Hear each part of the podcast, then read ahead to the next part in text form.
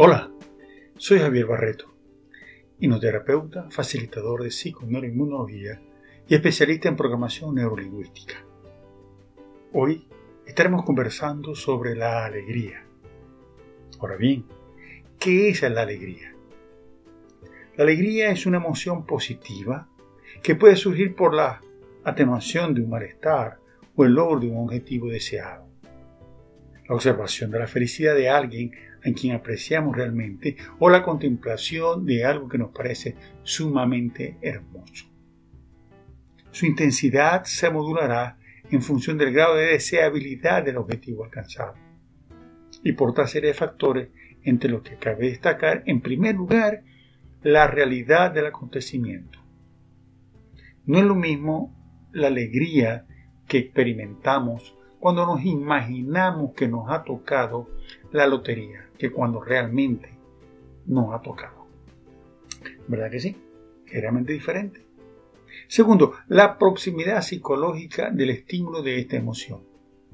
Imaginemos que estamos compitiendo en una carrera de 50 kilómetros que cada 10 kilómetros hay una bandera que nos indica el camino recorrido. La alegría que experimentaremos al visualizar la segunda bandera será mayor que la que experimentaremos al imaginar que alcanzamos la meta. Esto se debe a que la segunda bandera está mucho más próxima que el final de la meta. En tercer lugar, el nivel de activación fisiológica previo. Cuanto más activados estemos, más alegría sentiremos cuando se produzca el acontecimiento desencadenante. Cuarto, lo inesperado del acontecimiento. Cuanto menos esperemos este hecho, más alegría sentiremos. Lo estamos viviendo hoy en las redes sociales, como por ejemplo en el Facebook, que hijos emigran y de repente regresan a la casa sin avisar a sus familiares, produciendo una enorme alegría en ellos. Ahora bien, ¿qué nos produce alegría? Evidentemente, lo que cualquier evento que nos resulte agradable nos producirá alegría. Además, nos producirá alegría todo aquello que nos impide malestar o sufrimiento. ¿Qué determina la intensidad de la alegría, de esa emoción? Existen varios factores que determinan o modulan la intensidad de esta emoción. Entre ellos cabe destacar algunos. Primero, el consumo de sustancias que tienen la capacidad de modificar el valor a partir del cual se genera esta emoción. Hay algunas sustancias que resultan facilitadoras, otras, sin embargo, inhiben la alegría. Todo depende de la cantidad de sustancia ingerida, la tolerancia a la misma y el espacio de tiempo transcurrido entre la ingestión de esta sustancia y el momento actual de la persona. Segundo, los rasgos de la personalidad. Está demostrado que las personas que son extrovertidas son más propensas a experimentar alegría. Del mismo modo que las personas serias o malhumoradas tienen dificultad para experimentar esta emoción. Tercero, las normas sociales que se adquieren a través de la cultura, a través del tiempo, son realmente potentes moduladores de la alegría. Todos sabemos que en ciertas ocasiones está mal visto que nos riamos o esbocemos una sonrisa a pesar de que en ese momento alguien nos ha podido contar un chiste que nos causa mucha gracia, por poner realmente un ejemplo. Ahora bien, ¿Para qué sirve la alegría? ¿Cuál es su utilidad? La alegría tiene múltiples beneficios para nuestro cuerpo, para nuestra salud.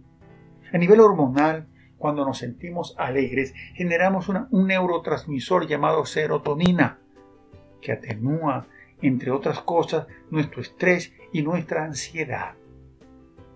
Bajo estados emocionales alegres, somos más creativos, más propenso a la interacción positiva con los demás, más serviciales, más saludables y la gente nos percibe más jóvenes. Además, la alegría aumenta nuestras defensas, fortaleciendo así nuestro sistema inmunológico. Se puede decir que una persona alegre es más saludable. Al estar alegres se produce un aumento de la frecuencia cardíaca, un aumento de la presión arterial y, las fluctuaciones en la actividad electrodérmica. En ciertas ocasiones se puede producir adicionalmente escape de orina debido a la relajación de los músculos del esfínter.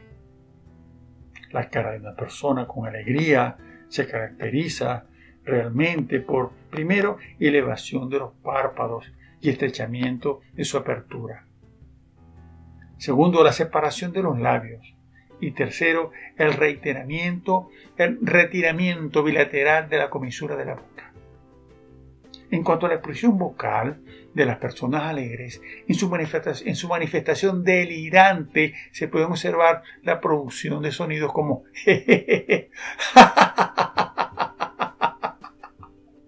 Bueno, todos somos conscientes de que cuando estamos alegres, cuando estamos felices, aumentamos nuestro tono de voz, así como las variaciones del mismo. ¿Cómo saber si una persona está realmente alegre? Como sabemos, en muchas ocasiones las apariencias engañan. Esto es precisamente lo que hace que existan tres tipos de sonrisas distintas. Primero, la sonrisa auténtica o genuina es una expresión sincera del sentimiento de alegría. Segundo, la sonrisa enmascarada o miserable. No solo la persona no experimenta alegría, sino que, además, intenta enmascarar u ocultar una emoción negativa que tiene dentro. Tercero, la sonrisa falsa o fingida se produce cuando no hay ningún sentimiento alegre, pero intentamos simular por respeto al interlocutor. Pero ¿cómo se puede distinguir entre estos tres tipos de sonrisas? La experiencia es el mejor maestro. Sin embargo, hay, algunas pistas que tenemos que tener en cuenta. La sonrisa verdadera produce una elevada elevación de las mejillas y nuestra expresión facial se asemeja más a las personas orientales, es decir, japoneses, chinos, coreanos, entre otros. Sin embargo, los otros dos tipos de sonrisas, las que no son auténticas, poseen una baja o nula activación de los músculos auriculares de los párpados. Y los rasgos de la cara poseen diferentes grados de asimetría. El patrón característico de esta sonrisa se produce de manera súbita y no graduada como ocurre con la sonrisa auténtica. En resumen, la alegría se trata de una emoción positiva que suele venir acompañada de bienestar, gozo y salud. Se genera como resultado de un acontecimiento positivo. Este tipo de emoción suele ser pasajera, es decir, no suele durar mucho tiempo. Por ejemplo, alguien nos regala un ramo de flores y nos sentimos alegres. Aún así, cuando el momento pasa, la alegría cesa tal como lo dijo el escritor francés Antoine Lefranc. Si exagerásemos nuestras alegrías como lo hacemos con nuestras penas, nuestros problemas perderían la importancia que percibimos de ellos. Recuerda que el día más importante es el hoy. Ya el ayer pasó y el mañana no ha llegado.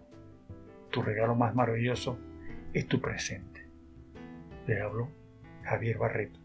Hasta otra nueva oportunidad.